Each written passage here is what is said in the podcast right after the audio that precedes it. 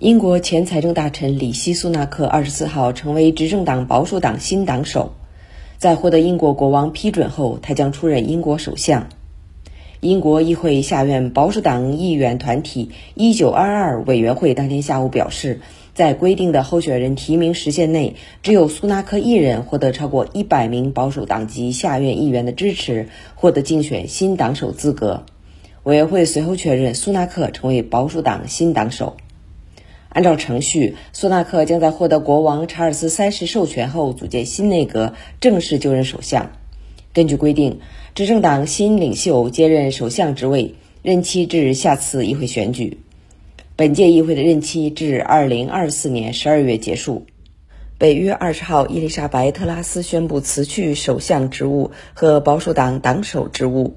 保守党随后进入选举新党首的流程，在此期间，英国工党、自由民主党、苏格兰民族党等反对党要求提前举行大选。